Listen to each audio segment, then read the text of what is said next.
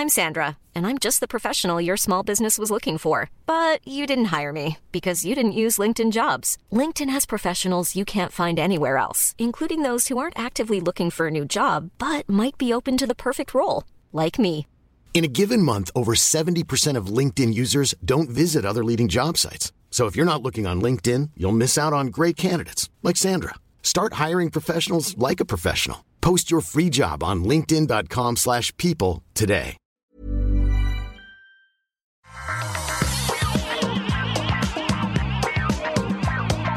Bonjour à tous et bienvenue sur le Rendez-vous Tech, l'émission où on vous résume toute l'actu Internet, gadgets et c'est quoi le troisième? Technologie, c'est ça? C'est peut-être de ça qu'il faut parler aujourd'hui.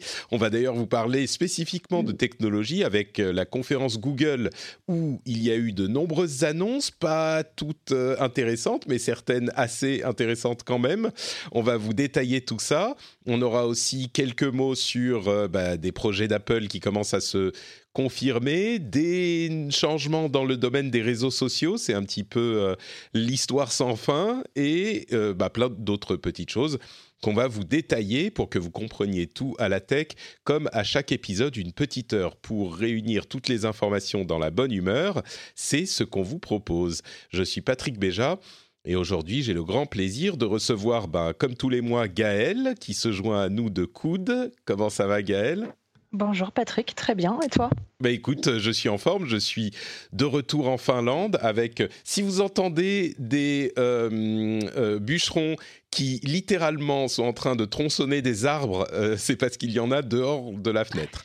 Donc, c'est pas chez vous. ouais, ouais c'est ça, oui. J'espère que ça tombera pas sur la maison. Là, je risquerais de devoir interrompre l'épisode quelques minutes. Euh... On continuera sans toi, c'est pas grave. Très bien. Et l'autre voix charmante que vous avez entendue, c'est celle de Julien Cadeau de Numérama. Comment ça va, Julien? Eh bien, ça va très bien, très très bien. Euh, tu es avec nous parce que, évidemment, tu es une personne compétente et sympathique et qu'on a toujours eh bien, plaisir merci. à recevoir dans l'émission. Et aussi, en plus de ça, double bonus, donc tu vaux euh, beaucoup plus que Gaël et moi dans cette émission aujourd'hui. Tu as eu le Pixel 4 entre les mains, donc on va pouvoir en parler dans quelques minutes. Et oui, je l'ai même entre les mains actuellement. Entre les mains actuellement, c'est fou, on va pouvoir te poser des questions en direct.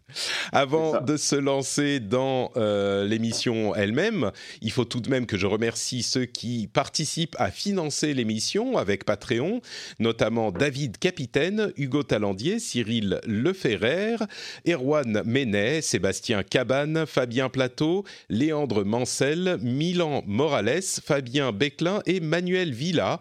Euh, Ceux-là et beaucoup d'autres contribuent à l'émission et je remercie tout particulièrement, en plus des gens qui contribuent au Patreon, sur patreon.com slash rdvtech, les gens qui sont venus au euh, Paris Podcast Festival ce week-end puisque j'étais à Paris et on a passé un moment super sympa ensemble. Il y avait des Patreons et des non-Patreons. Et on a fait euh, un petit podcast particulier, spécial, avec euh, des invités dont je vous parlerai un petit peu plus tard dans l'émission, puisque le podcast qu'on a enregistré, qui est un petit peu spécial, on a parlé de qu'est-ce qu'un podcast? Et ben, ça sera l'émission qui sera normalement, si tout va bien, le prochain épisode, pendant que je serai en voyage aux États-Unis. La semaine prochaine, on aura cet épisode spécial qui sera dans le flux du euh, podcast classique. Donc, je vous en dirai un petit peu plus tout à l'heure, mais pour le moment, juste un grand merci à tous ceux qui soutiennent l'émission et à tous les patriotes qui font que cette émission existe. Donc, on va parler de Google. Euh, Google qui a fait une conférence la semaine dernière que je qualifierais. Je sais pas, Julien, toi, tu, tu peut-être plus euh, qualifié justement pour nous dire comment elle était. Moi, je l'ai trouvée un poil soporifique, mais qu'est-ce que tu en as pensé, toi?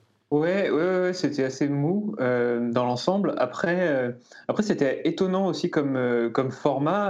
Alors, je suis un habitué, j'en regarde des, dizaines tous les ans et depuis maintenant une dizaine d'années. Et c'est vrai que j'avais rarement vu un constructeur prendre des thèmes et rattacher des produits à des thèmes et non pas présenter une suite de produits avec leurs caractéristiques. Je ne sais pas si c'est assez clair ce que je dis, mais en gros, Google a commencé euh, par parler, euh, par exemple, euh, écologie, volonté, voilà, de, de, s'ouvrir à, des matériaux recyclés, etc. Et directement, ils viennent spoiler leur annonce du mini, enfin du, du nouveau NES Mini, ils viennent spoiler leur annonce de, du recyclage de certaines parties du, du, Nest Hub Max et du, du, Google, du nouveau Google Wi-Fi. Enfin, Google Nest Wi-Fi, c'est compliqué, c'est gamme. après, ils sont partis, pareil, sur la, sur la volonté d'apporter des, des, nouvelles choses à la, à la mobilité. Enfin, ils ont donné leur, leur intention avant de présenter les produits et ils ont greffé les produits à l'intérieur. Donc en gros, dès le début de la conférence, on avait tout vu. C'est-à-dire qu'il y avait une slide à, à 5 minutes qui présentait toute la gamme en disant voilà, c'est ça le futur de Google. Ouais, il y avait beaucoup de ça. Ouais.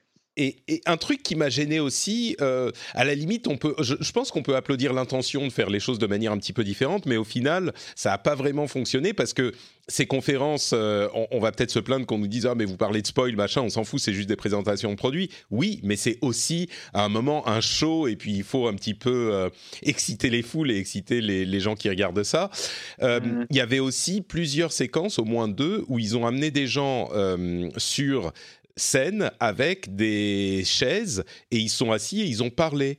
Et ça, c'était un petit poil, euh, je sais pas, c'était quand même assez. Euh, c'était un temps d'arrêt dans les conférences et dans la conférence et ça n'a pas fonctionné quoi. Mais je suis d'accord. Mais c'est très Google de faire ça. Si on se souvient des, derniers, enfin il y a deux ans et même l'année dernière, euh, parfois, on a l'impression que leurs conférences, ils les pensent comme des kermesses du village, en fait, avec euh, trois petites chaises en plastique, euh, une toute petite scène, et puis voilà, ça parle un peu. Enfin, c'est c'est assez bizarre parce que ça, il y a beaucoup d'ambition derrière et beaucoup de choses qui sont dites, mais ils n'ont jamais pris ce pli de la conférence, très grand spectacle, etc. Bon, après, c'est peut-être leur marque de fabrique. c'est pas faux. Pas. Je dirais que les années précédentes, ça fonctionnait mieux que cette année. Cette année, elle était particulièrement molle, j'ai trouvé. Et c'était très paquet après, hein. c'était une mmh. heure de conf, et après peut-être que tu as peut-être dit le mot, mais euh, euh, c'est peut-être la conférence la plus liquée de l'histoire. Bon, on dit ça tous les ans, mais mmh. cette année c'était un peu vrai. Donc euh, à un moment, je pense que quand, quand, tu es conscient de ça, soit tu joues un peu avec, comme a pu le faire Apple par, parfois, soit tu fais des, des, trucs à la Samsung avec le Fold qui avait été dévoilé, je ne sais pas si tu te souviens, avant les Galaxy S10. Euh, mhm. Dernier moment, ils avaient fait 20 minutes dessus au tout début pour, bah, en fait, pour sauver un peu la conférence S10 qui, pareil, était euh, euh, bourrée de leaks. soit bah, tu fais comme Google, tu, tu fais un récap rapide de tout ce qu'il y a et puis tu espères que les prises en main et ce qui viendra après sera de toute façon plus intéressant pour la presse, les investisseurs, etc. Bon, après, c'est vrai que euh, ça, c'est une remarque presque. Euh, enfin, c'est très inside baseball pour les gens, euh, particuliers les journalistes qui suivent ça en direct et qui commentent la forme plutôt que le fond. et on le fait toujours, et c'est une partie du, du, fun de ces conférences. Mais il y a aussi le fond qui est tous les produits qui ont été présentés, dont une bonne partie a été leakée, et comme tu le disais, Julien, et hum, qui sont quand même assez intéressants à à décortiquer. Donc, le plus important, évidemment, c'est les nouveaux téléphones de Google, le Pixel 4 et le Pixel 4 XL, qui ont des fonctionnalités euh, très spécifiques. Amélioration des caméras et de l'appareil photo avec deux euh, objectifs, contrairement à celui de l'année dernière qui faisait déjà des excellentes photos avec un seul objectif grâce à leurs euh, algorithmes qui amélioraient les photos. Là, ils ont deux objectifs, un qui a un objectif téléphoto et un classique, mais donc ils n'ont pas de grand angle, donc euh, c'est un choix particulier. Et euh, surtout, il y a toute cette suite de capteurs qui s'appelle Soli, qui est une sorte de Kinect pour ceux qui s'en souviennent, qui vont permettre de reconnaître, de faire de la reconnaissance de visage et de la reconnaissance de mouvement de main devant l'appareil pour le contrôler sans le toucher. À noter que les capteurs sont logés en haut de l'appareil, donc il a un petit, un petit front, comme on dit en anglais, mais pas de mmh. notch, pas de de, petits euh, renfoncements qui sort sur l'écran. Et donc il n'est pas il, pas euh, entièrement en plein écran sur le, devant de l'appareil. Donc ça c'est pour les téléphones eux-mêmes. On va en parler plus en détail euh, justement dans un moment. Et puis Juste pour le dire, il y a eu tout un tas d'autres appareils dont on pourra parler ensuite, comme euh, les Pixel Buds, donc toujours cette mode d'avoir des, enfin cette catégorie de produits vraiment qu'a créé euh, les AirPods, Apple avec les AirPods. On s'en moquait au départ, et ben au final, comme tous ceux qui l'ont eu dans les mains, je le dis à chaque fois, on a été convaincus et les autres sociétés aussi. Un Pixelbook Go, donc un Chromebook de grande qualité, euh, plus transportable. Un nouveau, des nouveaux Nest, donc des des enceintes intelligentes Nest Mini et un routeur Wi-Fi Nest qui est un routeur en, réseau mesh. Donc euh, ils se connectent entre eux pour euh, balancer le Wi-Fi sur toute la maison, ce qui est surprenant. Ça, c'est très à la mode aussi en ce moment. Moi j'en ai un à la maison qui marche très bien, mais euh, pas de Google, mais un autre. Et mais c'est sans Wi-Fi 6, ce qui est surprenant. Mais bon, euh, voilà, ça, c'est, moi, ça, c'est un petit peu, ça casse l'attractivité du, du, produit. Mais bon, et euh, l'autre chose à noter, c'est que les nouveaux pixels ne, supportent pas l'initiative réalité virtuelle de Google, Daydream, et donc ils semblent être en train d'abandonner leur initiative de réalité virtuelle avec téléphone à encaisser dans un petit, euh, dans un petit viseur, euh, une petite visière plutôt, ce qui veut dire que la réalité virtuelle, bon, avec les téléphones portables, c'est plus vraiment d'actualité, mais il y en a plein d'autres versions évidemment. Euh, avant de donner la parole à Julien, j'aimerais euh, très rapidement me retourner vers Gaël pour euh, lui demander s'il y a des choses qui... Bah, je vais parler de toi à la, à la deuxième personne plutôt qu'à la troisième. Est-ce qu'il y a des choses qui t'ont intrigué, plus dans toutes ces annonces toi, je sais que tu aimes les petits téléphones avec ton iPhone SE, mais là, tu n'as plus vraiment le choix. Donc, Effectivement, non, j'ai hâte d'avoir le, retour du coup de, Julien qui l'a entre les mains. Euh, effectivement, le côté euh, euh, hand motion m'intrigue, savoir comment, comment ça va fonctionner, savoir si ça fonctionne bien déjà. ça, c'est un, point qui m'intéresse plutôt pas mal. Après, euh, il y a eu plein de choses qui ont été dites sur la caméra, sur, enfin, sur l'appareil photo. Euh, je ne sais pas si c'est si c'est vraiment ça qui fait qu'on va aller vers le, Pixel 4 aujourd'hui, euh, si c'est vraiment l'appareil photo. Et puis cette fameuse faille de sécurité sur la reconnaissance faciale aussi m'intéresse. Je je sais pas du coup. on va en parler, oui. voilà, c'est des choses voilà. Mais après le, le Pixel, moi j'ai eu le tout premier à l'époque où je travaillais chez Google parce qu'à l'époque il l'offrait aux employés. Euh, euh, donc c'était plutôt sympa. Euh, j'avoue que c'était déjà un, bel, un bel appareil. Donc hâte quand même de, le voir. Même si je ne l'aurais pas moi-même parce qu'il est trop gros, j'aime quand même la technologie, j'aime le, savoir et j'ai hâte de voir le retour. Alors justement, ces produits sont euh, relativement, on va dire, moyen haut de gamme. On est à 800-900 dollars, donc c'est quand même euh, du haut de gamme. En France, ça sera un petit peu plus cher. Euh, les deux éléments les plus importants, comme le rappelait Gaël, c'est la reconnaissance de mouvement et l'appareil photo qui a peut-être moins d'objectifs que d'autres, mais dont les connaissances et les capacités de Google logiciels permettent de quand même sortir d'excellentes photos j'arrête le, teasing. Euh, Julien, sur ces deux points spécifiquement, ou bon, on va dire euh, dans l'ensemble, euh, quelles sont tes impressions avec l'appareil dans les mains? Oui, ouais, ouais, c'est vraiment les deux points importants. c'est ce qui m'a fait appeler parfois le Pixel 4 un, excellent iPhone sous Android, parce qu'on arrive vraiment à matcher maintenant les, les, les caractéristiques. C'est-à-dire que euh, je me suis habitué à Face ID depuis pas mal de temps et c'est vrai que quand je retournais sur mon Pixel 3, devoir mettre mon doigt, etc., c'est pénible. Euh, ah oui, tu fais partie des gens qui préfèrent euh, Face ID Je sais qu'il y en a qui préfèrent les lecteurs d'empreintes. Oui, complètement. Bah, en fait, une fois que je l'ai adopté, je peux plus m'en passer. après, petit fait, personnel, je fais de l'escalade, donc mes empreintes sont complètement détruites à chaque fois. Donc ça ah. marche une fois sur, une fois sur cinq, le déverrouillage biométrique par le doigt. Alors qu'en revanche, ma tête, je n'ai pas tendance à la changer tous les deux jours. Euh, c'est un peu plus. Même l'escalade te l'endommage pas. Mais en plus, le projet Soli, le, je ne sais plus comment il l'appelle d'ailleurs euh, spécifiquement euh, il Google. Mais... Face Unlock. Donc, Face Unlock, ouais. Mais il, marche, il marche a priori, d'après ce que dit Google, mieux dans la rapidité de déblocage parce que grâce à tous ces capteurs, l'appareil sait que tu es en train d'amener ta main vers lui pour le prendre et donc il prépare les capteurs et donc au moment où tu as mis ta tête devant, il est presque déjà débloqué, quoi. Exactement, et l'effet, l'effet est assez bluffant quand ça marche. Ça marche pas à tous les coups. Euh, c'est, c'est assez aléatoire, mais par exemple, parfois on, peut, on le sort d'une poche et on le met devant sa tête et on s'est même pas aperçu qu'il était déverrouillé. En revanche, il l'a été. Il y a eu cette hmm. petite vibration euh, qui, qui dit euh, OK, j'ai reconnu ta tête, c'est bon. Et en fait, c'est exactement ce que tu dis, c'est que Soli dans, ce, dans cette configuration-là, a été éduqué pour reconnaître la main qui arrive, un mouvement, etc. Parce que c'est un radar, hein, ça marche à, très faible distance et du coup, même une main qui vient dans une poche, pour lui, c'est un, mouvement, c'est un, truc qui peut capter.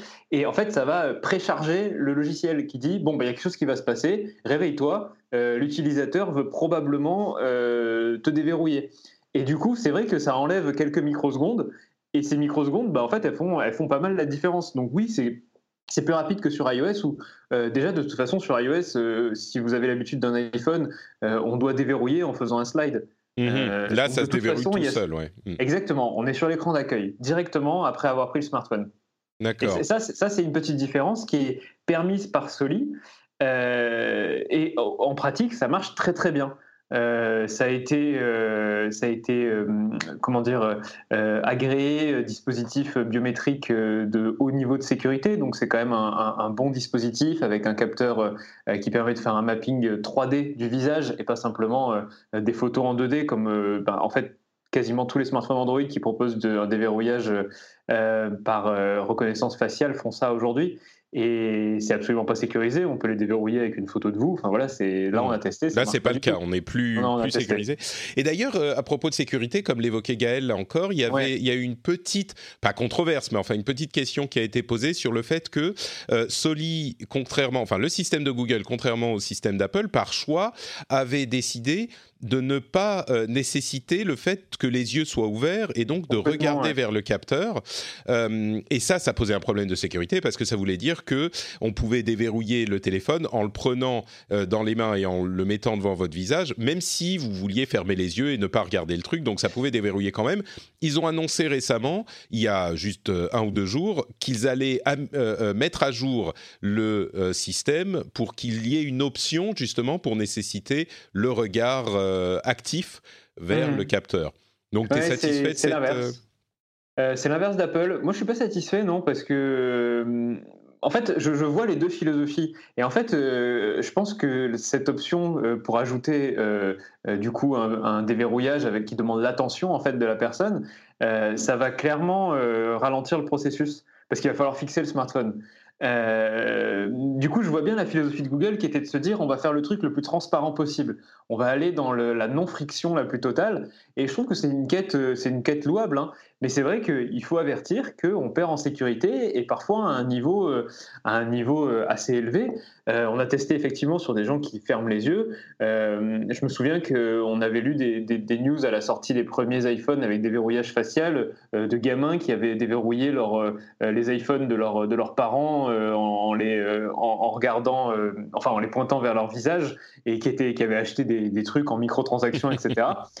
bah là, en fait, c'est juste, c'est offert en fait, ce genre de mm. pratique. Mm. C'est même pas, c'est même pas un gamin qui arrive une fois à le faire et par hasard ou c'est un bug du logiciel. Non, c'est juste de série en fait. C'est bah, la disons que sécurité by design on, comprend euh, l'intention et le fait de fluidifier l'utilisation. Je dirais que c'est quand même mieux d'avoir l'option et on verra comment elle fonctionne. Mais oui, avoir l'option est important. D'ailleurs, je me... Moi, j'aurais trouvé que l'inverse aurait été mieux, tu vois, que ce soit par défaut et que l'option ce soit de désactiver comme, chez, comme sur iOS où c'est possible euh, pour des raisons, euh, comme je l'avais écrit dans mon test, d'accessibilité. il, pense aux personnes malvoyantes qui ne peuvent pas regarder un iPhone, un capteur en face. Et du coup, ils se disent, bon, on va leur laisser le choix de déverrouiller Face ID mmh. sans regarder le capteur sans avoir le. Je préfère ça personnellement. on est d'accord. Alors l'autre aspect euh, hyper important de ce téléphone, on n'a même pas mentionné le fait qu'il ait un, un, écran à 90 Hz qui est donc un rafraîchissement plus fluide, ce genre de choses, parce que c'est pas les, éléments les plus importants, mais ce qui est important, c'est la caméra. On se souvient que le mhm. Pixel 3, avec un seul objectif, réussissait à faire aussi bien, voire mieux que la plupart des autres euh, appareils photo, grâce, euh, je l'ai suffisamment répété, à l'expertise logicielle et algorithmique et intelligence artificielle de Google. Là, il rajoute un deuxième appareil photo. Tu as fait quelques, as, pu l'utiliser. Qu'est-ce que tu en penses de l'appareil photo alors? Euh, déjà, physiquement, je trouve ça dommage d'avoir euh, mis un carré euh, comme ça, parce qu'il n'y a, que deux, a que deux objectifs. Vraiment, j'étais convaincu sur les leaks qu'il y aurait au moins trois objectifs dans un, dans un tel carré assez, assez gros. Hein, qui... Là, j'ai les deux, j'ai l'iPhone 11 Pro et le Pixel 4 devant moi, ils ont à peu près la même taille, il y en a un qui a un objectif en moins. donc, je trouve ça un peu dommage comme perte d'espace. Et puis surtout, l'objectif, le truc quand même à noter, c'est que si on n'a pas de grand angle, ça c'est le truc qu'on peut pas faire en logiciel. Donc euh, le fait qu'il n'y ait pas de, grand angle sur le, sur le Pixel 4, c'est un, peu dommage. Le zoom, ils peuvent le faire en logiciel, même s'il est moins bon qu'un vrai zoom optique, évidemment. Mais euh, le grand angle, ben, on ne peut pas rajouter des, un angle de mhm. photo. Bon, c'est à savoir. Et la disposition d'Apple, dont on s'est pas mal moqué, là, les espèces de plaques à induction, finalement, ça permet d'avoir une, délimitation assez nette des, capteurs et ça nous évite en réalité de, mettre des traces de doigts dessus. Et c'est ce que j'ai remarqué tout de suite sur le Pixel 4, il est tout le temps dégueulasse parce qu'il y a cette ah. espèce de, grande dalle euh, qui vient recouvrir toute la surface et on s'en aperçoit pas quand on, quand on met nos doigts dessus. Et en fait, euh, il, y a des, il y a vraiment des traces euh, qu'il faut enlever tout le temps. Alors le smartphone est assez intelligent pour vous le dire. Il vous dit nettoyer l'objectif, ah, il est, peut-être un peu sable. Hmm. mais en fait, ça m'est, je, l'ai depuis une semaine à peu près depuis la conférence et ça m'est arrivé trois quatre fois déjà. Donc je, trouve que c'est, assez symptomatique du, placement, enfin d'un placement et d'un choix peut-être de, de design qui est peut-être pas excellent. Après, l'appareil photo en soi, en lui-même, euh, il faut savoir que euh, Google était vraiment devenu un roi là-dessus. Hein. Il savait vraiment faire euh, des choses bluffantes. cette année, bah, en fait, ils ont un peu repris la même formule sans trop l'améliorer.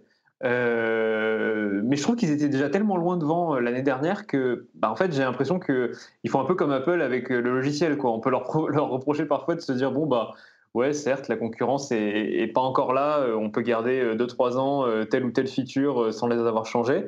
bah là, on est un peu sur le même truc avec l'appareil photo. Donc c'est toujours bluffant, mais il y a moins l'effet de surprise parce que c'est bluffant un peu comme l'année dernière. Alors moi, je l'ai essayé dans deux configurations où pour le coup, un iPhone est, complètement perdu. le premier, c'est configuration professionnelle, j'ai couvert une conférence.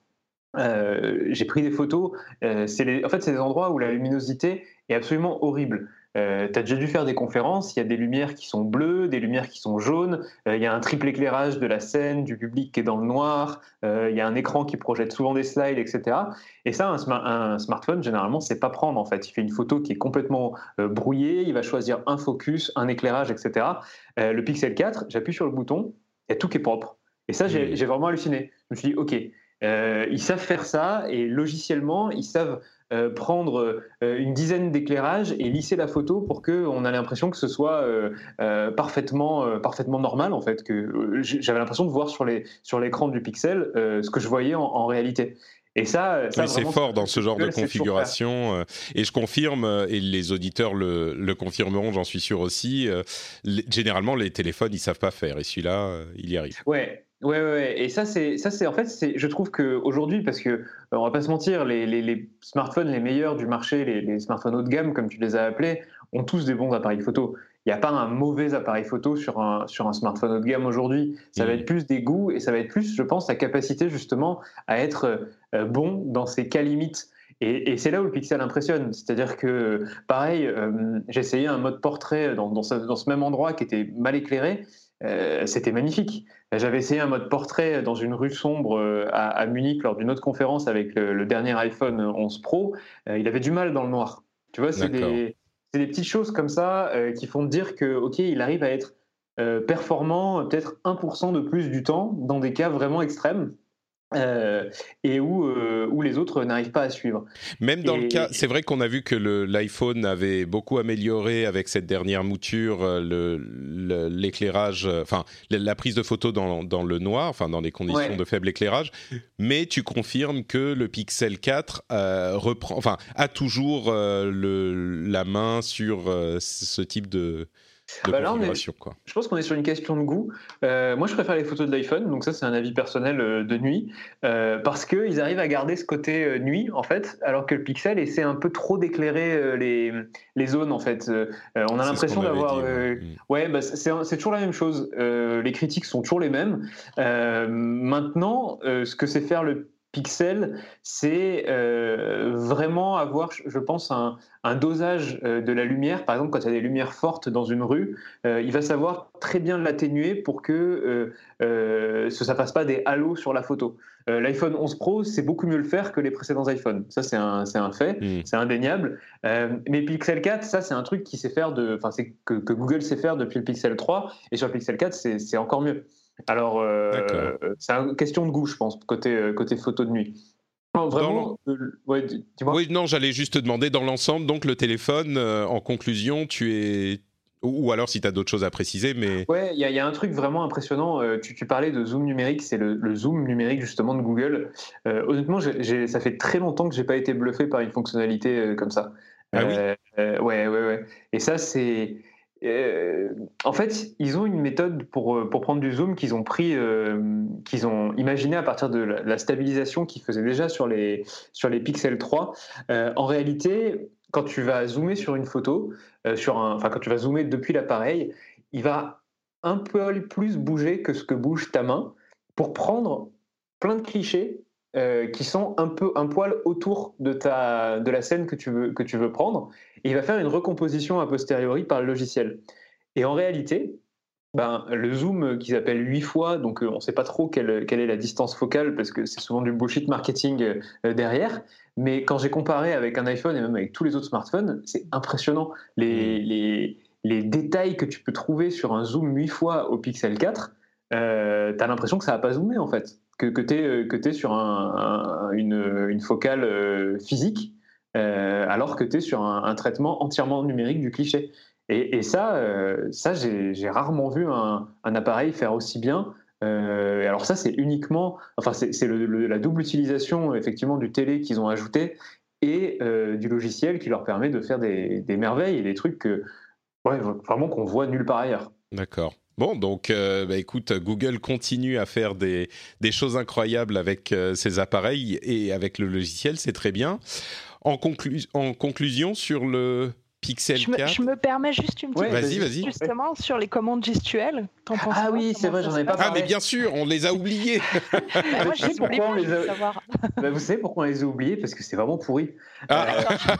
Euh, Google, Google nous, a, nous a bassiné euh, avec un storytelling. Ça fait 5 ans euh, qu'on cherche à miniaturiser un radar de, de. Un radar de quoi? Un radar d'avion euh, pour en faire un, comment on appelle ça, un, tout petit radar dans un, dans un smartphone.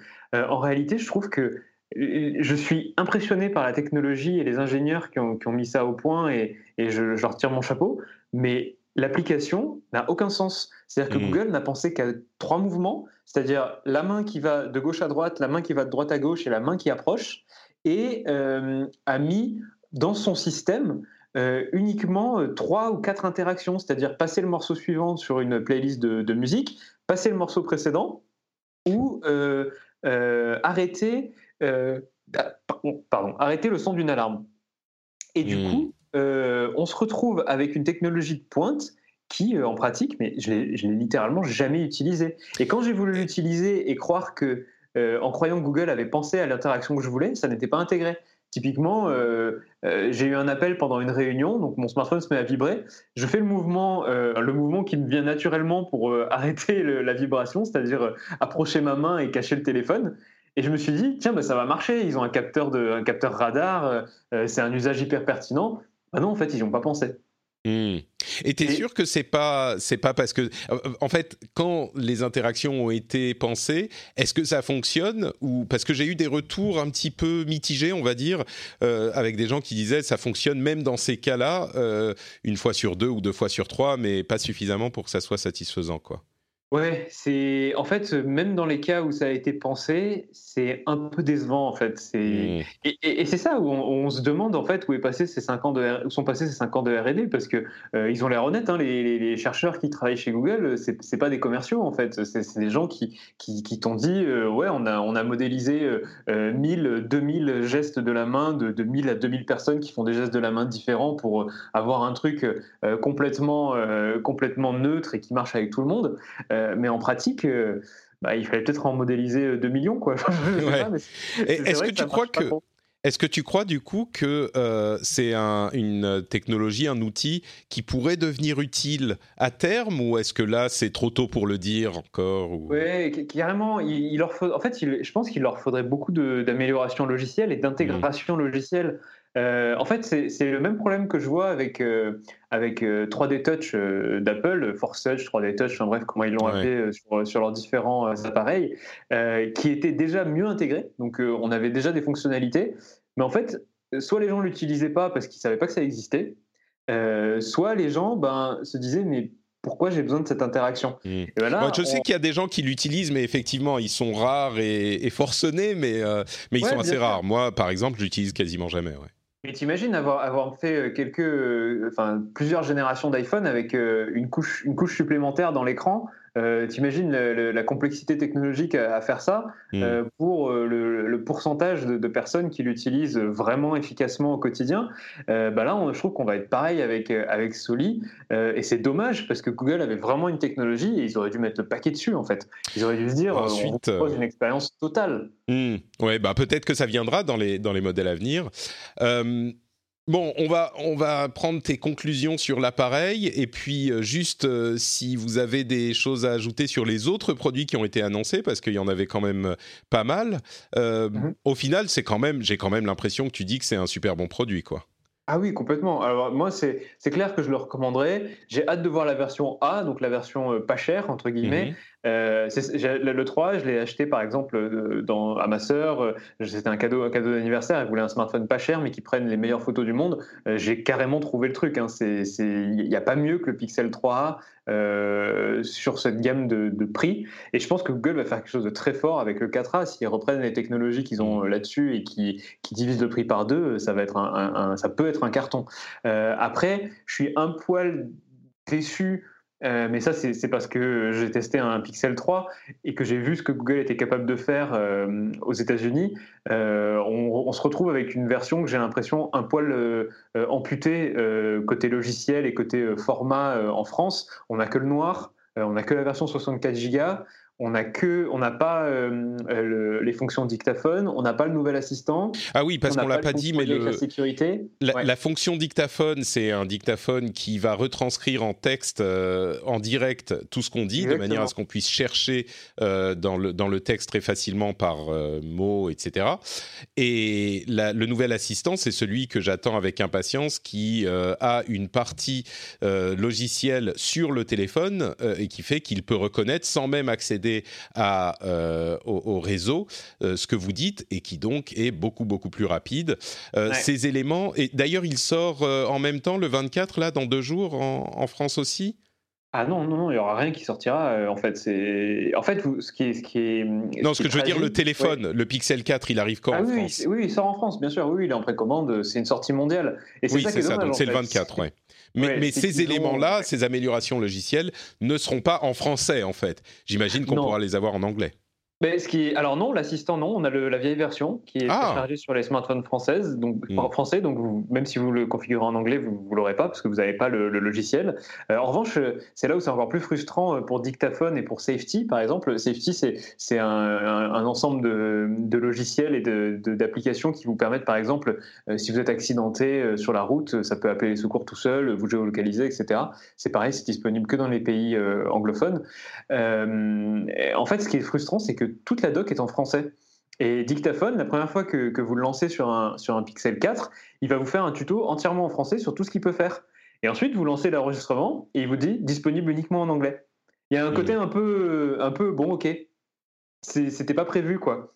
Et, peut-être que ça arrivera, ça c'est du logiciel, peut-être que ça arrivera. Euh, hmm. On nous a parlé début 2020 pour nous, donc euh, j'imagine le premier semestre. Euh, bon, ok, alors ça va, c'est pas trop dramatique. Ça va, mais c'est quand même un lancement. Enfin, euh, hmm. on, on, a, euh, ce que Google avait fait avec le Pixel 3, c'était aussi euh, logiciellement réduire la temporalité des sorties logicielles. Et c'est hmm. pour ça aussi qu'on nous avait donné la raison pourquoi le Pixel 2 n'était pas là. C'est parce que sur le Pixel 2, on était encore trop loin en, VF sur les fonctionnalités intelligentes du Pixel, tu vois. D'accord. là, je trouve qu'on retourne dans une logique un peu entre les deux, quoi. On n'a pas encore les fonctionnalités, mais on a le smartphone. Bon, écoute, je suis sûr que certains seront contents de le, de le prendre quand même. Euh, sur, les, sur les autres produits, euh, est-ce qu'il y a des choses à noter ou, pas vraiment? Comme je le disais, c'était pas les choses les plus incroyables euh, que qu'une société tech ait annoncées, mais si vous avez des choses à noter, c'est le moment. Non, vraiment pas, vraiment, à part le, Nest Hub Max dont tu n'as peut-être pas parlé, qui sort en France. Donc c'est le même produit qu'aux US il y a quelques mois. Euh, qui est, je trouve, peut-être l'écran connecté le plus intéressant parce qu'il intègre déjà une, caméra de sécurité Nest à l'intérieur. Il permet de faire du vidéo call, etc. Enfin, c'est vraiment un, second écran euh, vraiment malin. Euh, le deuxième truc, c'est que les, les Wi-Fi, que j'aime beaucoup, les, les Nest Wi-Fi, ils ont changé de formule et je la trouve beaucoup plus confuse qu'avant. Parce que l'un des deux est une sorte de euh, à la fois euh, relais mesh et euh, Google Assistant intégré. Mhm. et il perd son port Ethernet. Alors moi, je suis peut-être un peu un nerd, mais j'ai une configuration où les deux Wi-Fi se, se, parlent et sont reliés chacun à une sorte d'écosystème câblé. parce que j'ai ma box dans un coin, ma chambre, il y a d'autres choses à l'intérieur, etc. Et bien là, si vous prenez le pack de base avec un, un routeur et un point d'accès, comme il l'appelle, vous pouvez plus faire ça parce que le point d'accès n'a pas, de, n'a pas de câble Ethernet de sortie. Alors ce que vous pouvez faire, c'est acheter deux routeurs, mais du coup c'est beaucoup plus cher. Oui, mmh, ouais, je comprends. Mais oui, mais disons que c'est le but quand même de ces produits et de diffuser le Wi-Fi. Et puis là où ça me frustre un peu plus, c'est cette histoire de pas de Wi-Fi 6 qui est quand même en train d'arriver partout. C'est un petit peu dommage. C'est dommage, mais, Pixel 4 ne l'est pas non plus, tu vois. Ils se sont, euh, je pense mmh. qu'ils ont fait l'impasse Mom deserves the best, and there's no better place to shop for Mother's Day than Whole Foods Market. They're your destination for unbeatable savings, from premium gifts to show-stopping flowers and irresistible desserts. Start by saving 33% with Prime on all body care and candles. Then get a 15-stem bunch of tulips for just $9.99 each with Prime. Round out Mom's menu with festive rosé, irresistible berry chantilly cake, and more special treats. Come celebrate Mother's Day at Whole Foods Market. I'm Sandra, and I'm just the professional your small business was looking for. But you didn't hire me because you didn't use LinkedIn jobs. LinkedIn has professionals you can't find anywhere else, including those who aren't actively looking for a new job but might be open to the perfect role, like me. In a given month, over 70% of LinkedIn users don't visit other leading job sites. So if you're not looking on LinkedIn, you'll miss out on great candidates like Sandra. Start hiring professionals like a professional. Post your free job on linkedin.com/people today. Cette année, quoi. Ouais, ça sera l'année prochaine. Euh, mais le Pixel, à la limite, tu peux te dire, on, en change tous les ans. Ce genre de routeur, euh, tu les gardes euh, plusieurs années quand même. Exactement. je, suis, je te rejoins tout à fait. Le, Pixel, en fait, là, là j'ai un, un, iPhone 11 Pro depuis sa sortie. Je l'ai encore jamais utilisé sur un réseau Wi-Fi 6. Alors que si j'achetais un routeur Wi-Fi 6, je compte l'utiliser 10 ans en fait. C'est ça, oui, exactement. C'est ça la différence. Bon, et puis à noter quand même qu'ils ont euh, beaucoup appuyé sur leur euh, vision du ambient computing, de l'informatique ambiante en fait, qui est tout autour de nous avec tous ces capteurs, tous ces assistants intelligents, euh, même les téléphones, qui est plus une une vision effectivement de la manière dont ils envisagent l'informatique et les services aux personnes par l'informatique qui est euh, qui est intéressante, mais euh, qui aujourd'hui est pas foncièrement euh, différente de ce qu'on connaît par ailleurs, quoi, de la part de ces de ces sociétés qui nous proposent tout un écosystème. En l'occurrence, c'est Google, Apple et Amazon et, et personne d'autre dans ce qui, a vraiment de la force. Il y a Facebook et Microsoft euh, qui, se, qui, qui essayent de taper à la porte, mais, euh, mais oui, on a hmm. ces trois-là. Euh, une dernière chose à dire, et puis on avance. Je vous laisse l'opportunité. Non? Bon, c'est bon. Ok. on se tait à jamais. D'accord, ok, très bien. Et eh bien dans ce cas, le silence pour toujours, ou en tout cas pour quelques minutes, le temps que euh, je dise deux choses. D'une part, un grand merci aux auditeurs qui soutiennent l'émission. Vous le savez, cette émission est financée en petite partie par la pub, mais en grande partie et en majorité par les gens qui soutiennent l'émission financièrement. Et vous pouvez le faire très facilement à patreon.com/rdvtech. Si vous appréciez l'émission, en fait, si vous l'écoutez euh, depuis quelques mois et que vous dites bah vraiment euh, c'est un travail sympa, ça me fait passer un bon moment, ça m'informe, ça me fait gagner du temps, je peux faire ça en faisant autre chose et quand l'émission arrive, bah, vous êtes plutôt content, vous dites bah je vais passer un bon moment dans les transports, bah dites-vous peut-être que ça vaut le coup de passer le pas et de devenir Patreon, patriote plutôt du rendez-vous tech. Vous pouvez le faire très facilement sur patreon.com/rdvtech et il y a des petites récompenses bien sympathiques auxquelles vous pouvez avoir accès en plus. Vous pouvez le faire depuis votre téléphone mobile. Le lien est dans les notes de l'émission. Donc n'hésitez pas, c'est très simple. Vous avez entièrement le contrôle sur tout. Vous pouvez vous arrêter quand vous voulez. Donc tentez le coup. Moi, je vous le recommande et je pense que vous serez content au-delà de. Euh, des récompenses qui sont évidemment sympathiques, vous serez content de devenir euh, soutien actif de l'émission et fier de soutenir l'émission. En tout cas, c'est à ça que je travaille. Et d'un autre côté, comme je le disais tout à l'heure, le prochain épisode sera un épisode un petit peu spécial puisque c'est l'enregistrement en live qu'on a fait au Paris Podcast Festival où on essayait de définir ce qu'était un podcast euh, d'un point de vue technique, d'un point de vue production, d'un point de vue éditorial. On avait, euh, j'avais, je recevais trois personnes euh, Siegfried Touvenot, le capitaine de, de l'apéro du capitaine, Corentin Lamy qui travaille au Monde et qui est notamment sur ZQSD, le podcast, et euh, Anouk Perry, qui est une productrice euh, jeune et indépendante de podcasts assez intéressants sur des sujets euh, particuliers que vous pourrez découvrir. Et on a discuté de tout ça pendant un petit trois quarts d'heure et on a répondu à quelques questions après. C'est un petit peu différent de ce qu'on fait d'habitude, mais j'espère que vous l'apprécierez aussi. Ça sera dans le flux la semaine prochaine. Et alors la semaine d'après, je ne sais pas comment ça se passera parce que moi je suis en voyage à Los Angeles à la BlizzCon et d'ailleurs on va, je vais faire des contenus exclusifs pour le euh, rendez-vous jeu. Donc, euh, si vous voulez euh, soutenir le rendez-vous jeu, c'est possible aussi. si vous êtes intéressé par cette émission, je pense que vous êtes déjà au courant, mais voilà, c'est possible aussi. Et donc, je vais être en vadrouille. Donc, on verra comment ça se passe pour l'épisode d'après, mais au pire, ça sera le mercredi plutôt que le mardi qu'il sera disponible. Voilà pour les petites news. Euh, on continue avec les news et rumeurs, avec euh, un début qui fait écho à ce qu'on disait la semaine dernière, avec l'arrivée de euh, des voitures autonomes, d'un service commercial de voitures autonomes en Arizona. Et ben là, on a toujours du côté de chez Google. C'est bien Google, hein, Wing, si je ne m'abuse. non, pas Wing. C'est les voitures autonomes, c'est Google, mais Wing, je croyais que c'était Google. Peut-être que je me trompe. C'est Waymo Google. Oui, Waymo, c'est les voitures autonomes, mais Wing, c'est les drones. Ah oui, tout à fait, oui. Pardon, excuse-moi. Et, c'est Google Wing ou pas? Je crois que c'est.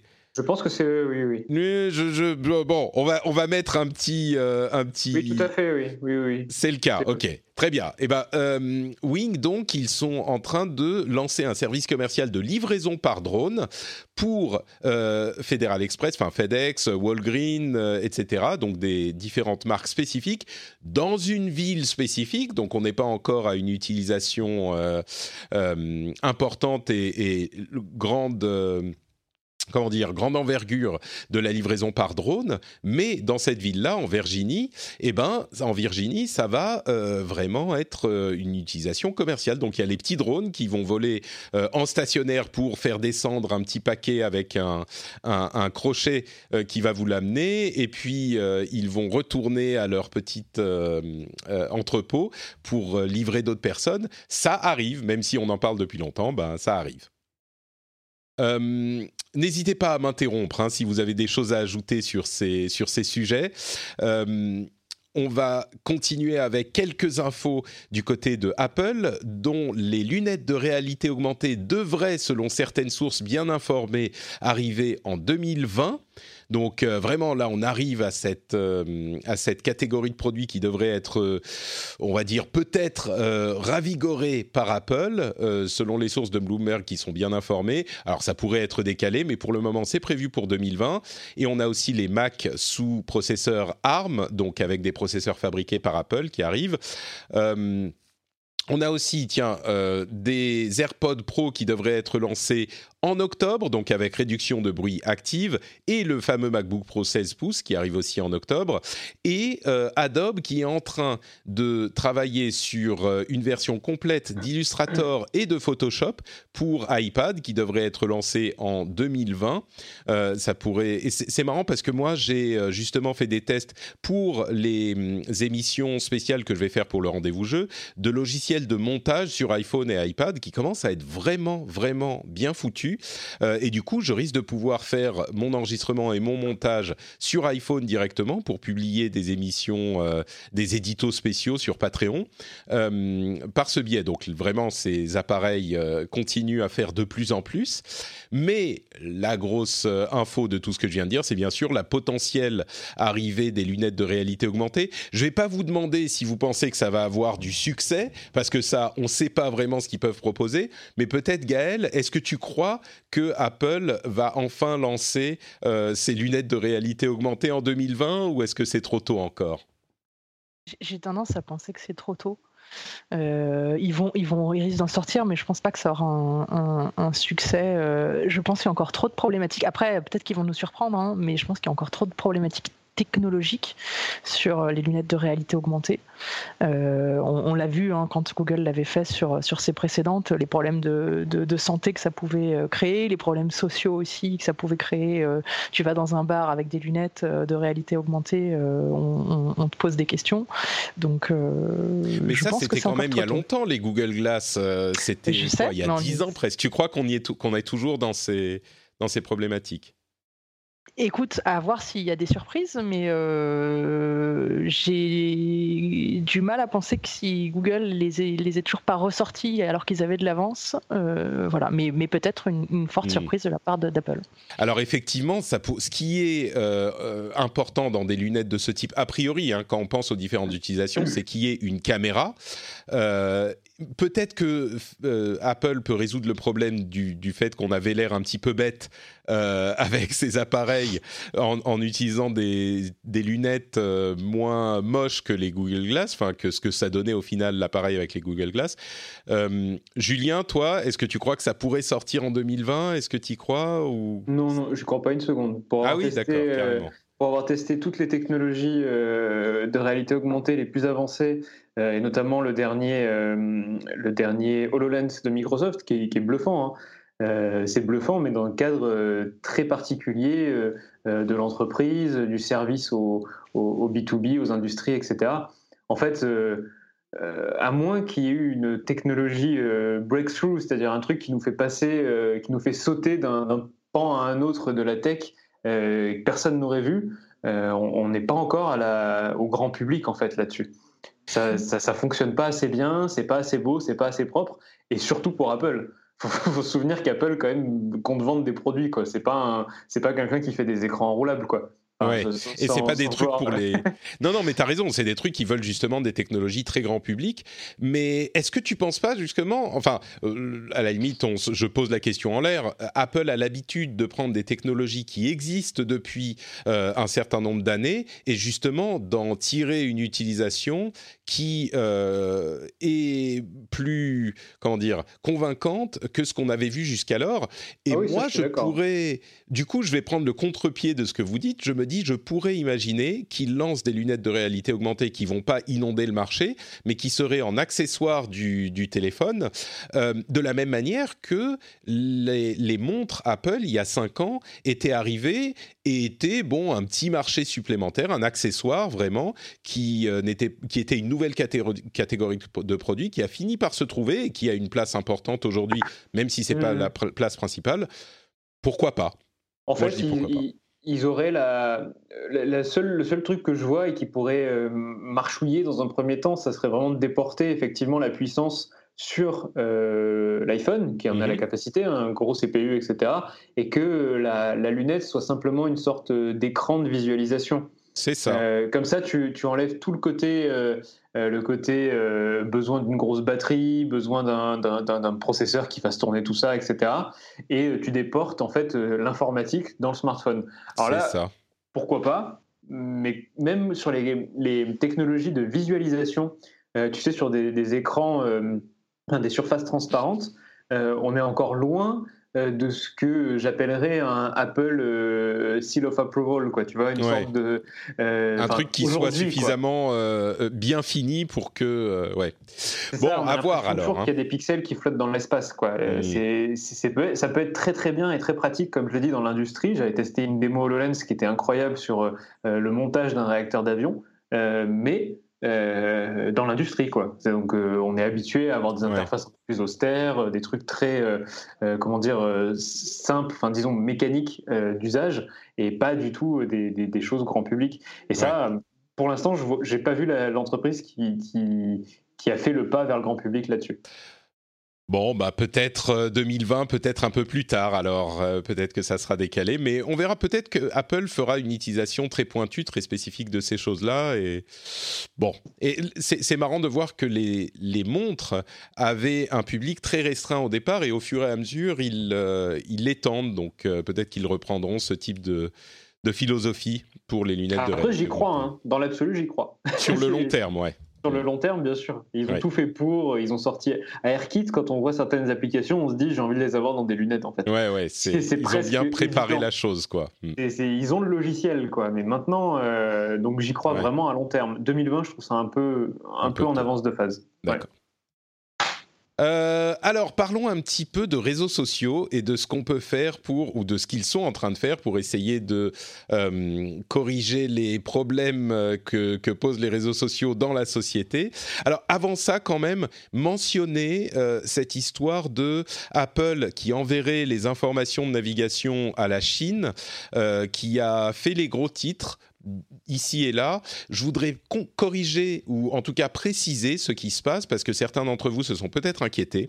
En fait, il y a un partenariat qui existe entre Apple et Google pour envoyer les données de navigation en format chiffré, euh, en H à Google qui va ensuite nous dire si, selon leurs informations, ces sites comportent des risques de hack ou pas. Et on a vu une... On a constaté il y a quelques jours, quelques semaines de ça, qu'ils avaient ajouté il y a un moment, il y a un peu plus longtemps, à euh, ce service qu'ils utilisent de Google, un service similaire qu'ils utilisent chez Tencent, donc société chinoise. Et donc, à partir de là, euh, de nombreux articles sont arrivés disant que Google envoyait toutes nos informations de navigation en Chine, ce qui, dans le climat actuel, dont on reparlera un petit peu plus tard, est évidemment préoccupant. Alors, concrètement, ce qui se passe, c'est pas tout à fait ça. En tout cas, d'après Apple. Après, on peut leur faire confiance ou pas. Je pense pas qu'ils aient vraiment intérêt à mentir sur ce point précis, en tout cas. Mais ce qui se passe, c'est qu'ils utilisent Tencent pour le même service, mais en Chine. C'est-à-dire que quand on est en Chine, quand on est un utilisateur chinois, on va utiliser Tencent pour savoir si des sites sont euh, risqués ou pas, et pas Google, puisque Google est évidemment euh, beaucoup moins, voire pas du tout euh, présent en Chine. Donc voilà, c'est pour utiliser sur le territoire chinois et quand on n'est pas en Chine, on n'envoie pas nos données de navigation à Tencent. Euh, moi, c'est une histoire qui me paraît cohérente. On a suffisamment de choses à reprocher à euh, de nombreuses sociétés tech et autres euh, en ce moment pour ne pas en ajouter en plus des factices. donc voilà, je voulais juste le préciser rapidement. À côté de ça, on va revenir à la Chine tout à l'heure, mais à côté de ça, Twitter et Facebook ont annoncé des choses assez intéressantes, je trouve, pour la gestion des contenus. Euh, on va dire politiques slash controversés. Euh, pour Twitter, ils ont pris une décision qui me paraît assez judicieuse, c'est que dans le cadre des euh, comptes de personnalités politiques importantes, ils ont décidé que quand ces personnalités émettraient des messages, comment dire, controversés, ou faux ou qui, qui, euh, vont à l'encontre des règles d'utilisation de Twitter, eh ben ils n'allaient pas supprimer ces tweets comme ils l'ont déjà dit depuis longtemps, mais par contre ils vont euh, empêcher les retweets, les likes, les réponses ou les partages d'une manière générale de ces tweets. Et ce que ça donne, c'est que les tweets des personnalités politiques importantes qui ont une valeur d'information vont quand même être présents sur leur compte et on va les voir si on est abonné à ces personnes.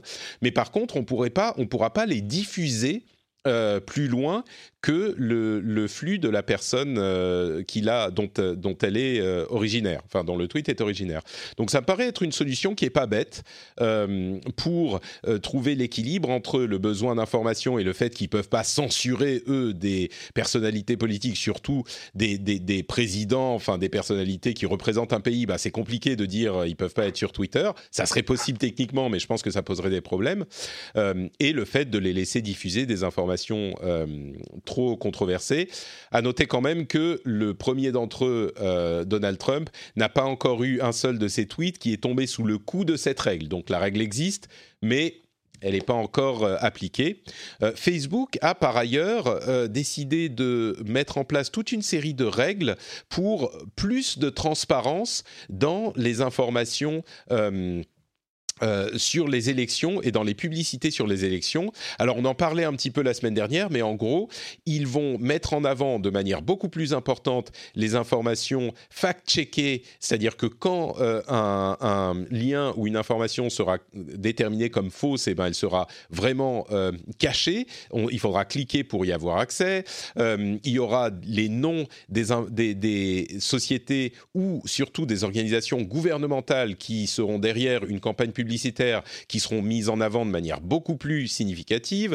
Et ils ont banni plusieurs réseaux de pages euh, originaires de Russie euh, et d'Iran qui diffusaient des fausses informations. Donc ils semblent être plus actifs sur ces sujets. Euh, la solution ultime que proposaient les invités la semaine dernière, c'était simplement d'interdire les publicités politiques sur le réseau, ce qui serait effectivement une solution, mais qui pas du tout dans l'ADN américain, qui serait beaucoup plus compréhensible ici en France, euh, mais qui n'est pas du tout dans l'ADN américain. À vrai dire, en France, on n'a pas le droit de le faire, effectivement, au moment d'une élection, en tout cas. Donc, euh, et toujours sur ce sujet des élections, euh, deux infos supplémentaires, et puis je vais vous laisser la parole pour que vous me disiez ce que vous pensez de ces nouvelles règles de Twitter et peut-être de Facebook.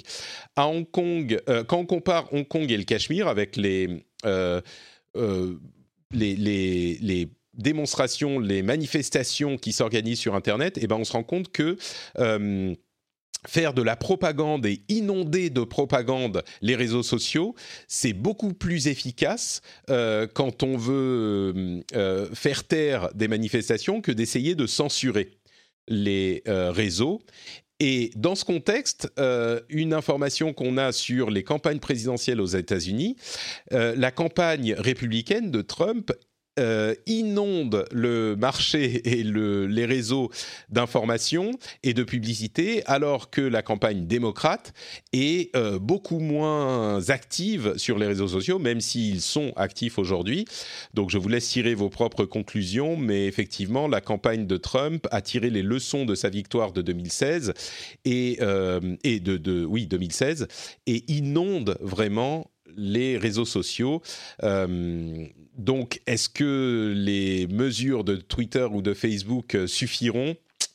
Ça, je ne saurais pas trop vous le dire. Voilà, j'ai beaucoup parlé pour euh, détailler tout ça. Gaël, toi qui es un petit peu dans le domaine de l'éducation, euh, bon, on parle d'éducation aux enfants, hein, mais peut-être que nous sommes tous de grands enfants au final. Est-ce que tu penses que, ouais, c'est ça. Est-ce que tu penses que ces mesures de Twitter, voire de Facebook, sont judicieuses? Moi, ça me paraît pas si bête, mais euh, je trouve que ça va dans le bon sens. Oui, oui, tout à fait. Euh, effectivement, le fait que Twitter dise euh, on, ne, on, on, ne doit pas censurer et on doit laisser, parce que finalement c'est presque de l'histoire, de laisser les tweets ravageurs de certains présidents, on ne citera pas, il faut les laisser parce que les gens ont. c'est presque un droit à l'information, hein, finalement, mm. de savoir que tel ou tel président ou telle ou telle grande personnalité politique publique a, a, a sorti une a violé euh, une, une, règle de euh, voilà de effectivement mm. a sorti une énormité. Euh, je pense que c'est c'est judicieux. Je pense que c'est judicieux de dire qu'on peut pas le retweeter, liker, reply, share, tout ce que tu veux. après, évidemment, ça changera pas le fait que les gens pourront en reparler et pourront faire des hashtags sur le sujet ou prendre la photo du tweet et, le repartager. Donc évidemment. Euh, voilà, mais, mais ça montre en tout cas une volonté de la part de Twitter de dire officiellement on, on, enfin, on montre qu'on n'est pas d'accord, on montre que c'est une violation des règles euh, officiellement, et après euh, les gens peuvent quand même réagir dessus, mais, mais, mais, je trouve que c'est une bonne, une bonne solution. Après, encore une fois, on, en est encore, on est encore des bébés hein, sur les réseaux sociaux, et je pense mm. que c'est le jeu du chat et de la souris. pareil pour Facebook, ils mettent des choses en place, c'est bien, ça va dans le bon sens. Euh, on n'a pas fini. Euh, les règles elles vont se mettre euh, petit à petit en place, d'où leur, leur comité indépendant aussi, qui servira aussi dans tout ce genre de, hmm. de, sujets. Tout à fait. Donc, voilà. Après, j'inviterai juste sur, sur, ton dernier sujet par rapport aux, campagnes politiques. Je, crois qu'on en avait déjà parlé, mais le, vraiment, je vous invite à regarder le, le documentaire qui a eu lieu sur Netflix sur Cambridge Analytica. Euh, The Great Hack, euh, qui parle justement de toutes ces techniques, euh, ces stratégies, justement, comme tu le disais, qui incitent finalement à laisser faire sur les réseaux sociaux, parfois peut être plus, plus dévastateur que, que d'empêcher. et c'est des techniques vraiment politiques, hein, et c'est extrêmement bien expliqué dans, dans, dans ce documentaire. Ouais, c'est vraiment cette idée que si on en dit suffisamment, d'ailleurs Facebook a, a, a, parlé de ce problème spécifique, entre autres le, le, fait que les publicités qui encouragent à ne pas aller voter, en disant par exemple ah bah ça sert à rien, c'est tous des pourris, etc. Ils vont carrément les interdire aussi. Donc euh, et, c'est vrai que c'est cette technique quoi, c'est de d'inonder les réseaux avec tellement de confusion que les gens se disent bon bah ça sert à rien. Au final c'est un petit peu ça quoi. Mais bon, mmh. euh, ouais Julien. Euh, un, un, avis sur la chose, vous traitez quand même pas mal de sujets sociétaux sur Numérama bah, il, est, il est absolument pas euh, en, contradiction avec le vôtre, donc euh, je vais pas m'étendre. On est, vrai tous d'accord. Je, trouve que c'est intelligent et que la parole politique et publique doit être euh, exposée, même quand elle est, même quand elle est grave et même quand elle est, quand c'est de la, fake news. En fait, c'est là où je, je vois la, la, différence entre euh, un, média ou quelqu'un qui essaie de, enfin une personnalité ou quelqu'un qu'on a on, a, donné cette âge dans la société, c'est de relayer l'information, de la vérifier, etc. Et une personne qui fait campagne. Euh, en réalité, quand Zuckerberg dit quelque chose euh, comme est-ce que c'est à moi de, censurer le mensonge sur, sur Facebook? Est-ce que c'est à moi de décider? S'il commençait, en réalité, il ferait peut-être une censure de toutes les campagnes politiques. Parce que même les campagnes politiques euh, avec des promesses, enfin les, promesses politiques, on, voit très bien dans les, les articles qui sortent sur les bilans des, des, des, quinquennats ou euh, euh, les bilans des, présidents d'autres pays que la France, les campagnes, les, promesses politiques ne sont très peu tenues, ne sont que très peu tenues en réalité. Et, en ce sont des fake news, tu vois. Non seulement non seulement à la limite, quand elles sont pas tenues après coup, on peut se dire bon bah on aurait, on pouvait pas savoir avant, mais souvent on sait que les experts nous disent qu'elles sont pas tenables tout court. Donc et on sait déjà avant, donc ouais. Mais, elles resteront euh, là parce que c'est ce qui fait aussi la politique. Enfin, c'est mm, on, est souvent élu sur des promesses et, et voilà, ça, ça, ça, on va pas changer ça comme ça. Et, et, je pense que c'est même et pas. Et c'est pas le rôle de Facebook de changer ça, oui. Mm. Et, comment et ça évite d'alimenter le complotisme en disant, vous voyez, on nous censure, etc. On nous laisse pas la parole, blabla. Mm. Ah oui, complètement. Ce qu'on peut entendre. Moi, je mm. dirais que la, la, semaine dernière, on parlait de ça et euh, je crois que c'était Jeff et Marion qui me disaient, euh, mais au final, le mieux, ça serait d'interdire toutes les campagnes politiques pendant les élections au moins. J'étais un petit peu hésitant euh, ce, à ce moment-là. Je sais que c'est ce qu'on fait en France, mais je crois que je me suis rallié à leur, leur idée et, et la, la, manière dont on le fait chez nous est pas forcément mauvaise. Le fait d'interdire simplement les campagnes politiques, enfin, pas les campagnes évidemment, les publics publicité euh, politique au moment des mmh. campagnes, euh, je crois que c'est une bonne méthode parce que c'est tellement incontrôlable que ça peut influencer au, euh, au, déficit de la société. Donc, mais bon, le jour où les, les, Américains laisseront le gouvernement faire ce qu'il faut pour le bien de, la de leur société, je crois qu'on aura beaucoup moins de problèmes à gérer justement un, pays qui fait peut-être un petit peu trop euh, pour le bien de son peuple. On va reparler de Chine euh, avec les. Alors on, en a déjà parlé un petit peu. J'ai l'impression que j'en parle toutes les semaines maintenant entre le rendez-vous tech et le rendez-vous jeu. Euh, la Chine a, je vais résumer rapidement pour ceux qui n'avaient pas écouté l'épisode précédent, en gros, on se rend compte que la Chine a, euh, de par l'implication des différentes sociétés sur son marché, a réussi à imposer euh, certaines visions chinoises à des sociétés qui ne sont pas chinoises. On a l'habitude d'une sorte d'impérialisme culturel qui fait que par euh, la, la, la, culture qui est envoyée dans d'autres pays, eh ben on va influencer ces pays-là. Là, c'est l'étape 2 ou 3, c'est que la Chine dit à différentes sociétés, si vous voulez avoir accès à notre marché, eh bien, vous devez faire les choses de telle ou telle manière. Et donc, les sociétés, même les sociétés étrangères, se mettent à modifier leur comportement. Euh, c'est Benedict Evans qui, m'a, euh, qui a très bien dit la chose. Marion m'avait envoyé sa newsletter à ce propos. Euh, il a dit la Chine euh, utilise comme arme son marché. China is weaponizing its market. Et c'est tout à fait juste. Et bon, voilà pour euh, le résumé. Ça a mené Apple à retirer des applications de son store. Ça a mené Blizzard, la société de jeux vidéo, à censurer un joueur. Et il y a plusieurs autres histoires comme ça. Les grands studios américains de, cinéma euh, modifient un petit peu leur scénario pour être sûr qu'ils puissent sortir en Chine, etc., etc. Euh, ça a continué à faire beaucoup de bruit. Là, le développement qui est intéressant, je vais en citer deux. Euh, il y a des politiciens américains, des élus au, Parlement américain qui ont signé une lettre commune à Apple et une autre à Activision Blizzard pour leur dire ce que vous faites n'est pas acceptable, vous devez défendre les euh, valeurs américaines et là vous les fourvoyez c'est notable parce que c'est le seul, la seule fois que j'ai vu en plusieurs années de décennies de suivi euh, de la politique américaine, euh, en tout cas ces dernières années, euh, les les politiciens des deux bords euh, travaillaient ensemble pour dire une chose commune. Et ça n'arrive quasiment jamais. Donc euh, c'est montrer à quel point la Chine et les sentiments envers la Chine sont importants en ce moment. L'autre chose que je voulais mentionner, c'est que TikTok, dont on avait dit qu'ils avaient supprimé la publicité euh, politique et les annonces politiques sur leur réseau, il y a quelques semaines, on se disait, ah bah voilà, ils censurent tout le monde, c'est plus simple pour éviter de... de déplaire à la Chine. Et effectivement TikTok est une société chinoise enfin un produit chinois donc c'est pas surprenant. Et eh ben quand même ils sont en train d'essayer de euh, d'arranger un petit peu les choses en euh, travaillant avec une euh, un cabinet juridique pour savoir comment il faut contrôler le contenu euh, aux États-Unis et dans l'Occident euh, d'une manière qui est différente de la Chine. Donc ils veulent pas quand même avoir exactement les mêmes règles à l'intérieur du pays et à l'extérieur, ce qui est euh, pas forcément une mauvaise chose. Et en plus de ça, ils sont en train de d'envahir le, le, monde entier, on le sait, d'avoir des programmes d'éducation en, en Inde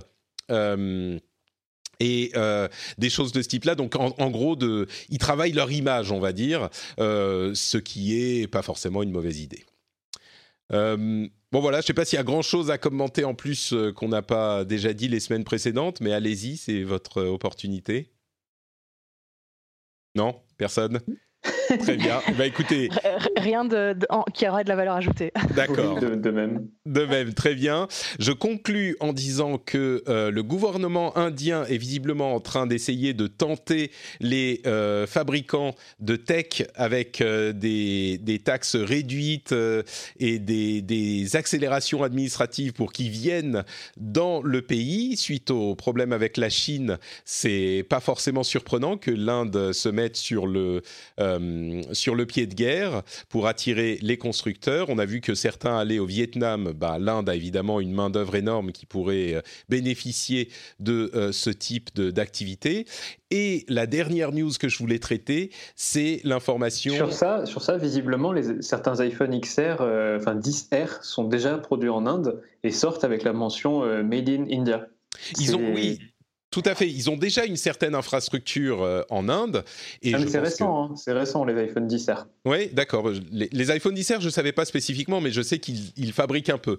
Notamment parce qu'il y a quelques années de ça, euh, l'Inde avait euh, spécifié que pour être présent en Inde, il devait, certains produits devaient être fabriqués au moins en partie hmm. en Inde. Donc je sais qu'ils ont déjà Foxconn, hein.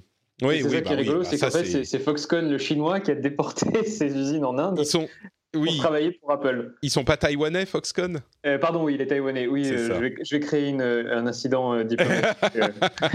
J'espère que, personne. personne n'écoute, t'inquiète pas, cette émission n'est écoutée par personne.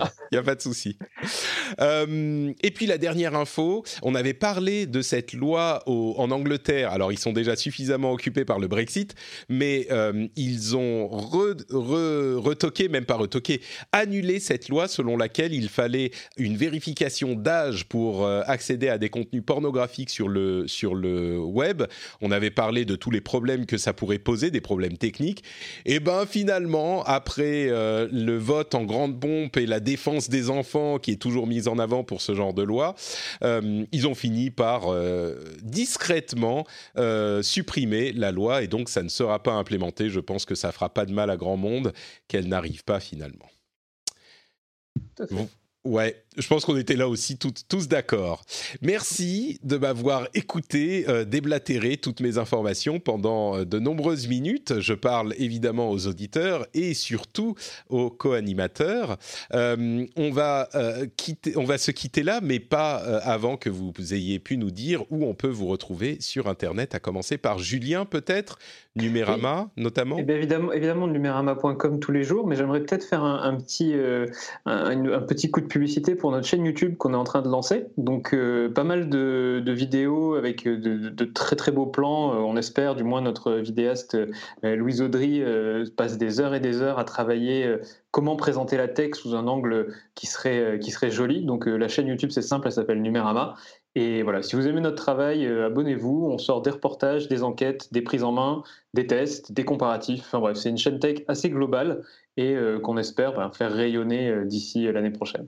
Super, donc Numérama sur YouTube. Tout à fait. Gaël, euh, on, s'est euh, croisé il y a quelques jours à peine. Tu me parlais de la manière dont ça se passe pour Coude. Je suis heureux de voir que ça se passe plutôt pas mal. Est-ce que tu veux nous parler de ça ou d'autres choses? Je ne sais pas. Écoute, oui, écoute, bah là, c'est vraiment notre grande rentrée avec cette rentrée scolaire. Donc, euh, on, se déploie euh, dans les écoles. Euh, donc, ça se passe plutôt très bien. Et comme je l'avais dit la dernière fois, par contre, du coup, on, cherche à recruter. Donc, je, le redis, on cherche à recruter des game designers, des, des graphistes qui voudraient faire des jeux positifs dans l'éducation au numérique. Donc, n'hésitez pas à me contacter. vous allez sur le site coude.fr, sur notre Facebook, sur notre Twitter, coude underscore fr ou moi directement euh, at gm girardo. Euh, voilà, vous pouvez, euh, n'hésitez pas. on fait on fait de très belles choses avec Coude. En tout cas, on essaye de d'éduquer nos jeunes générations au numérique aussi bien que le rendez-vous tech avec les adultes. voilà. Il y a quelqu'un, oui, effectivement, donc Coude, c o o d.fr. tu, tu, pour ceux qui ne l'ont pas compris, oui, c'est de l'éducation numérique spécifiquement pour les enfants et Dieu sait qu'on en a besoin. Il y a quelqu'un qui me demandait au Paris Podcast Festival hier ou avant-hier, euh, quel serait ton souhait euh, par rapport aux politiques euh, ou quelque chose comme ça? Est-ce que des, personnalités politiques t'ont déjà demandé de, à parler avec toi sur les sujets tech? Et, moi, ce que je disais, alors c'est déjà arrivé, figurez-vous, avec notamment Axel Lemaire, mais il y a quelques années. Mais moi, ce que je voudrais, en fait, c'est pas vraiment qu'ils viennent me parler, mais qu'ils écoutent. Ça serait tellement plus simple s'ils écoutaient rendez-vous tech et s'ils étaient au fait des subtilités de euh, la vie numérique et ils comprendraient beaucoup mieux ce qui se passe dans le monde et donc simplement qu'ils écoutent. J'ai pas besoin qu'ils viennent me parler, mais simplement qu'ils écoutent. Et peut-être qu'ils contribuent, on va dire, à hauteur de 2 dollars par épisode, par exemple. C'est pas énorme. Ils peuvent, euh, ils peuvent le faire passer en frais professionnels, en plus, je suis sûr. Euh, mais si vous aussi, vous appréciez ce qu'on fait avec cette émission, eh ben, peut-être venez contribuer sur le Patreon, patreon.com slash rdvtech.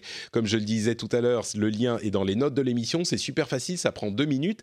Et non seulement euh, c'est un, un, une énorme aide pour nous, c'est comme ça vraiment que l'émission est financée, l'essentiel de l'émission, mais en plus, ça peut vous amener une certaine fierté et puis le plaisir de, de soutenir financièrement un produit que vous appréciez, qui vous apporte quelque chose, qui vous apprend euh, les choses importantes sur la tech et qui les résume et les analyse. Donc, euh, patreon.com slash rdvtech.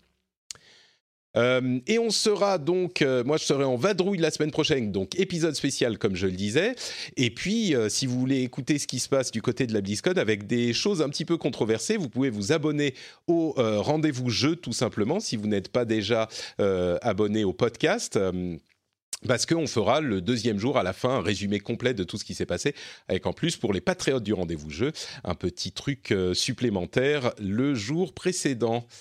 Peut-être même plus, on verra. On vous remercie en tout cas de nous avoir écoutés, on vous fait de grosses bises et on vous donne rendez-vous bah, la semaine prochaine et puis celle d'après et puis toutes les semaines pour le rendez-vous tech. Ciao ciao